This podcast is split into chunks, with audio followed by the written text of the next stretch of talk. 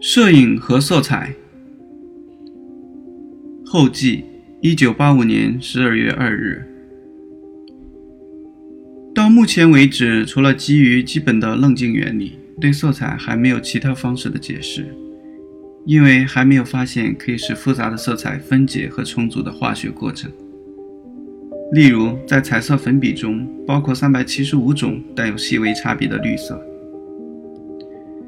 对我来说，色彩对新闻报道非常重要，但在复制方面的能力非常有限。它停留在化学的层面，没有鲜艳性，直观的就像绘画一样。与黑色能够表现出最复杂的色调相反，彩色只能呈现出一些支离破碎的细节。